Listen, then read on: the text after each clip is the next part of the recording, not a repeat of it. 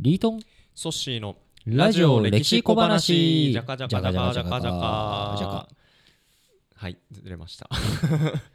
えーラジオ歴史小話です。今回も始まりましたね、よろしくお願いします。よろしくお願いします、えーソッシーはサッカーが好きですよね、サッカー好きですね。で結構見るんですか？あのースタジアムに割と年に5回くらいは行ってますがちょっと今年は行かれてないんですけれども、まあ、理由は応援してるチームがあんまり成績が振るわなかったので、あなるほど、はい、去年は10回ぐらい実は行ったんですよね。はい、結構サッカーってうん。個人的にはどうしてもこう野球僕野球の方が好きなんですけれども、うん。あの戦う回数って結構少ないじゃないですか、直接対決が。多くてまあ週に2回とか。そう。うん。でかつ直接対決。要は1位と2位ではい。直接対決して、うん。こうし優勝が決まる決まらないっていうのがあんまりない、うん。そうですね。戦う回数はもう決まってるしただそのタイミングと順位っていうのは全くコントロールできないでですきからね。ないですから。だからなんかこうあんまりクラそういうなんかリーグ戦国内のリーグ戦というよりかはやはりワールドカップとかあるいはクラブ対抗戦とか、うん。なんかそういったものの方が結構盛り上がってる、うん。こう盛り上がりの熱うがん。こう一般的にはそうなのかな。もちろんその個別のファンのチームがある人たちってそのうんチームが優勝しそうだっていう風になると結構盛り上がってる感じがうん。すごい実感するんですけれども、うん。結構そういうなんでしょうなんかこう単なる国内のリーグ戦だけじゃなくて、うん。結構他の海外のクラブチーム対抗だったり、国別だったりうん。クラブ別だったりとか、こういろんな形で結構サッカーってうんやってるのがうん。すごく面白いなと思っていて、なるほど。ちょうど今あのクラブワールドカップがあのやってるんですけどまさに短期戦だし、うんうんえートーナメントだし、うんうん。もうなんかそういう意味で言うと、まあ普段リーグ戦で見られないような、うんうん。あの内容をもう度外視をして、うんとりあえず勝つんだみたいな、うんうんうんうん。そういう勝負の,、うんうん。あの真骨頂の部分が垣間見えるっていう意味で言うと、うんうん。今ねちょうどアブダビでやってますけどアブダビでやってるんですね、はい、すごくまあ見応えがあるっていうのはおっしゃる通りですね。うん。そのクラブワールドカップはい。大体どの辺のうん。国のクラブが出てきてるんですか、えーとまあ、ヨーロッパだとスペインですよね。スペイン。のレアル・マドリーで、あとブラジルのグレミオっていうチーム。あと日本人が関わってるチームで、まあ、浦和レッズも出てるし。あ浦和レッズも出てるんはいですね、あとはあの本田圭佑さんが所属しているメキシコのパチューカ、え北中米。なるほどなるほど。あとはまあ開催国枠として、そのえーアラブ首長国連邦の、はい。まあ、チームが出ていたりとか。アフリカももちろんですし、はい、そういった形で大陸別に、まあ、代表チームが出てますね。結構だからいろんなところからいろんはないチームが出ているっていうことで、はい。結構盛り上がってるわけなんですはい。ね、うん。なるほど。うん。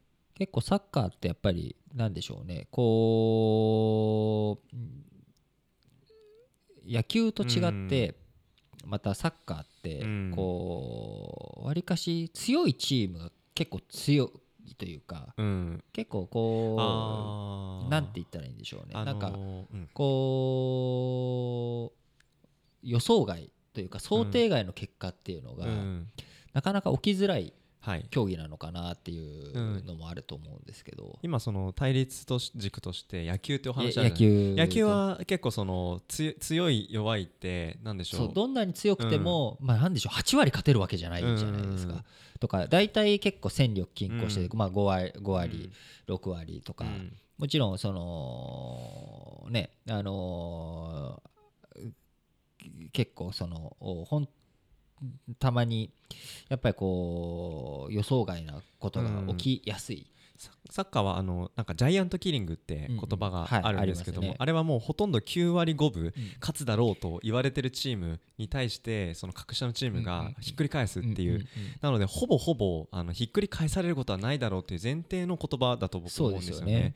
なのでそういう意味で言うとほぼほぼサッカーっていうのは力の差っていうのが見えてるので、これまでクラブワールドカップも、まあ、大体そのヨーロッパのチャンピオンか南南米のチャンピオン、このどちらかしかそのタイトルを取ったことがないそうですよっていういうワールドカップもそうですよね。ワールドカップもそうですね。ほとんどヨーロッパ、アフリカもないですよね。ないです。ヨーロッパかあの南米南米だけです中ね南はい。っていうところですよね、だからそういう意味で言ってもサッカーっていうもの、うん。でなんでそういう違いがあるのかなっていうのを考えてみると、うん。やっぱ道具の差がない。道具の差がない。基本あボールをあはい蹴るだけって言ったらうん。ちょっと全然違うの分かってて、あえて言うと、うん。要は球を投げて打つとか、うん。あるいはアイスホッケーとか、うん。あのーアメリカンフットボールとかはい。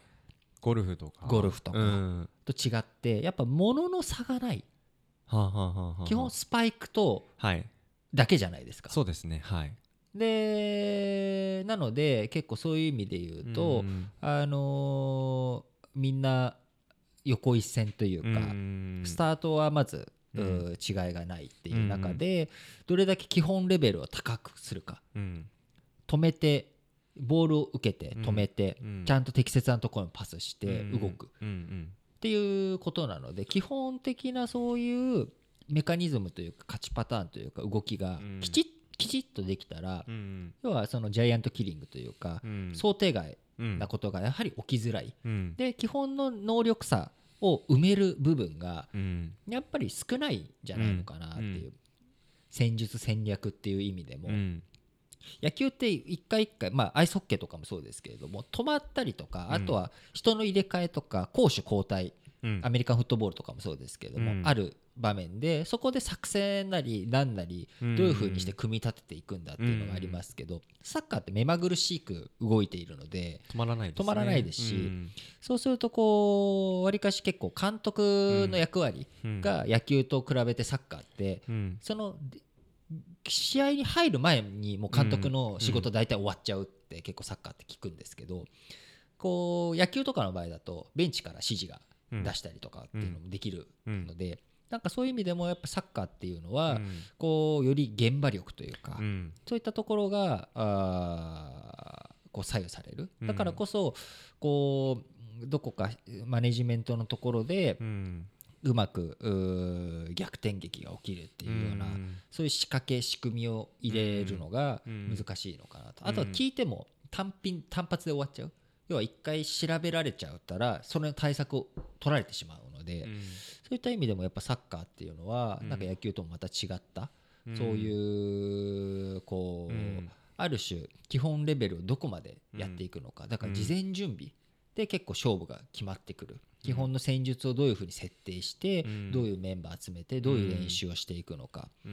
でそうなってくるとやっぱりあのーいろんなあーチームがある中で、うん。やっぱりどれだけ同じようなレベル感で勝負ができるのか。で一人でもレベルが落ちてしまうとそこに全体的に沈んでしまう。うん。っていうことも考えるとやっぱ11人あるいはその控えとかあるいは紅白戦まで考えたらうん。選手層がうん。どれだけ厚いかうん。っていうのもまた一つ勝負のうん。分かれ道になってくるのかなと。うんいうのを結構感じるんですよね。うん。さっきのその監督のえー、と指示っていうのは、はい。あの実際にスタートしてしまうとなかなかし伝えづらいみたいな。そうですよね。でその選手の自律性ってところもそうですけど、その自律性って普段の練習もそうですけどそのクラブ一つ一つの、まあ、コンセプトとか、うんうん。そのさどういうサッカーをするのかみたいなところの思想、うん、ビジョン、うんうん。なんかそういうところがどれだけ浸透してるかっていうのをその新しいチームにその移籍をしてきて、でその選手がどれだけ過去から紡いできたそのクラブの歴史の中でこういうコンセプトでやるんだっていうところの共通理解があると最終的に、えーゲームの中で手放しで、えー指示を待つことなくでもまああうんの呼吸じゃないですけど、この状況だったらどう自分が、えーまあ、振る舞うべきか、プレーするべきかみたいなところの判断が共通理解でやっぱりあるチームとか国とか、そういうまあ歴史の文脈の中でそのチームが構成されてるっていうところはやっぱりその状況において本当に進化を発揮するというか。そうね。うん。だから単に技術があればいいっていうわけではないと思うんですよね。うん。例えば、あの野球とかだったらダイソーを出すとか、うんその盗塁をするためだけうん。にダイソーをワワンスイッチで入れたりとか、うん。守備固めで入れたりとか、うん。まあ、当然、あのー勝ちゲームになって点取ったら、うん。こうちょっと入れ替えて、うん。あのーディフェンス重視の布陣にするとかっていうのもサッカーでもあると思うんですけれども、うん。やはりそこの全体の枠組みの理解をしないといけない、うん。その歴史的背景とか、うん。その文化的背景とか、ん。何がやりたいんだっていうことをしっかりと理解してやっていかなきゃいけないっていう意味では、より、あのーこうサッカーっていううん。事象一つ捉えても、やはり歴史っていうものをうん。どういうふうに理解していくのか、うん。それは全体のそのチームの歴史だったりとか、うん。自分が持ってきた技術の過去の背景とかうん。戦略、戦術の移り変わりっていうのがどうなのか、うん。でそういったものってやはりあのーこう深い文化的な背景とか歴史とかをうん。分かっていかないとうん。難しいのかなと。で結構日本だとやっぱりストライカーが育たないっていうのも一つ文化的な要素があると思っていて。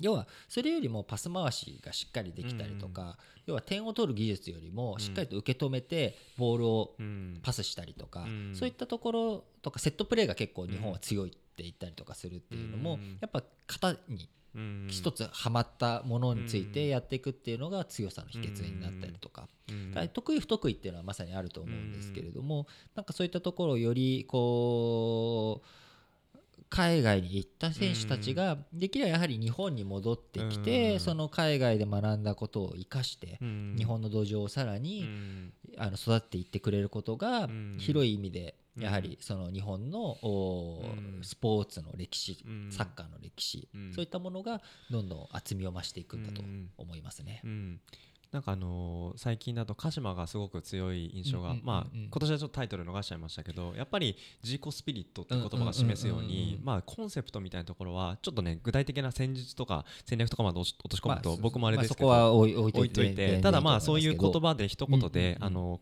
みみんながなんか共通のイメージを持つゆえにまあ勝負強いみたいなところをよく言われますけど、まあ、各クラブそういうものがあったりとか、うん。各国、まあ、日本もうん果たしてそういうもので一言で表すんだったらどうなのかみたいなところを踏まえるとやっぱりそのその時点のチームじゃなくて、そこのチームの前の時代からの流れをどう組んでいるのか。そうなんですよね、うん。だからまさにこう歴史サッカーの話を今日ずっとしてますけれども、うん。やっぱり歴史っていうのもまさに同じで過去からどういう癖があるのか、うん。例えば日本人の思想、うん。思考だとどういうことが起きやすいのか。うん。でよくそれがスポーツとかにも置き換わったりとか働き方にも置き換わったりとか。うん。だからそういった意味でいろんなものに通して歴史的に解釈していく見ていくっていうのはやはり、あのー必要な姿勢マインドなんだろうなっていうふうに、まあ、ずっと、まあ、ただ単にサッカーの話をしたかっただけなんですけれども はいまあ落ち着くところに落ち着いたのかなと思ってます。はい、ラジオ歴史小話お相手はリートンとソッシーでした。